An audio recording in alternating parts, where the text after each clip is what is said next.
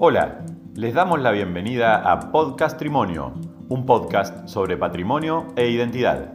He aquí un grupo de personas dedicadas al estudio del pasado, sus procesos, su importancia en el presente, sus restos materiales, su herencia inmaterial, su legado y a los diversos intereses que emanan de él.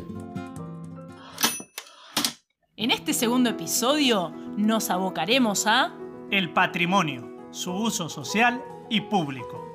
Uno de los principales organismos, pero no el único, que se dedica a la problematización, divulgación y conservación del patrimonio es la Organización de las Naciones Unidas para la Educación, la Ciencia y la Cultura, la UNESCO, según sus siglas en inglés. Según dicho organismo, el término patrimonio suele definirse como nuestro legado del pasado, nuestro equipaje en el presente y la herencia que les dejaremos a las futuras generaciones para que ellas puedan aprender, maravillarse y disfrutar de él. La UNESCO clasifica el patrimonio en natural y cultural. El patrimonio cultural, a su vez, se caracteriza en tangible, es decir, que se puede percibir con el tacto, e intangible o inmaterial, como pueden ser usos, representaciones, expresiones, conocimientos, costumbres y técnicas. Dado que este podcast se centrará a lo largo de sus episodios en el patrimonio cultural, nos interesa problematizar en este primer episodio algunos aspectos del mismo. El patrimonio cultural está compuesto por un conjunto determinado de bienes materiales e inmateriales que forman parte de las prácticas sociales. Si bien el término posee una amplia variedad de definiciones, aquí lo interpretamos como el resultado de un proceso permanente, dinámico, complejo y polémico de construcción de significados, usos y sentidos.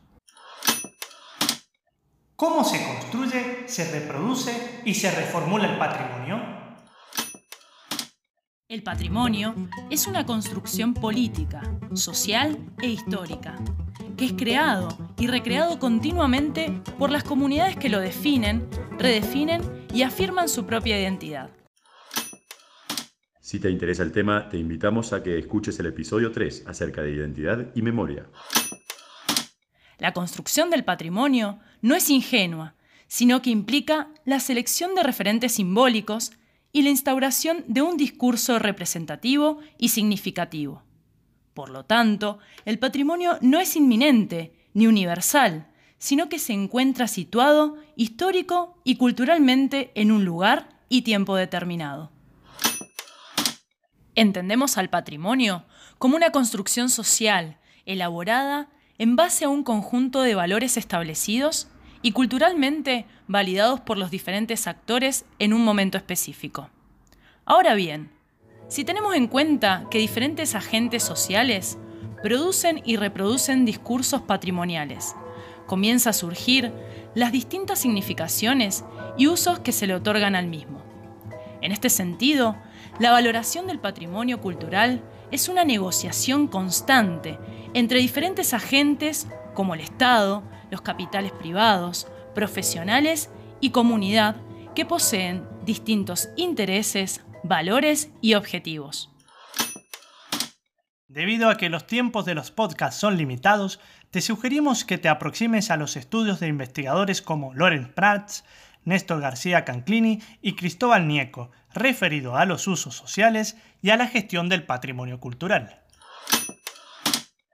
Si te interesó este segundo episodio, prepárate para el próximo dedicado a Identidad y memoria.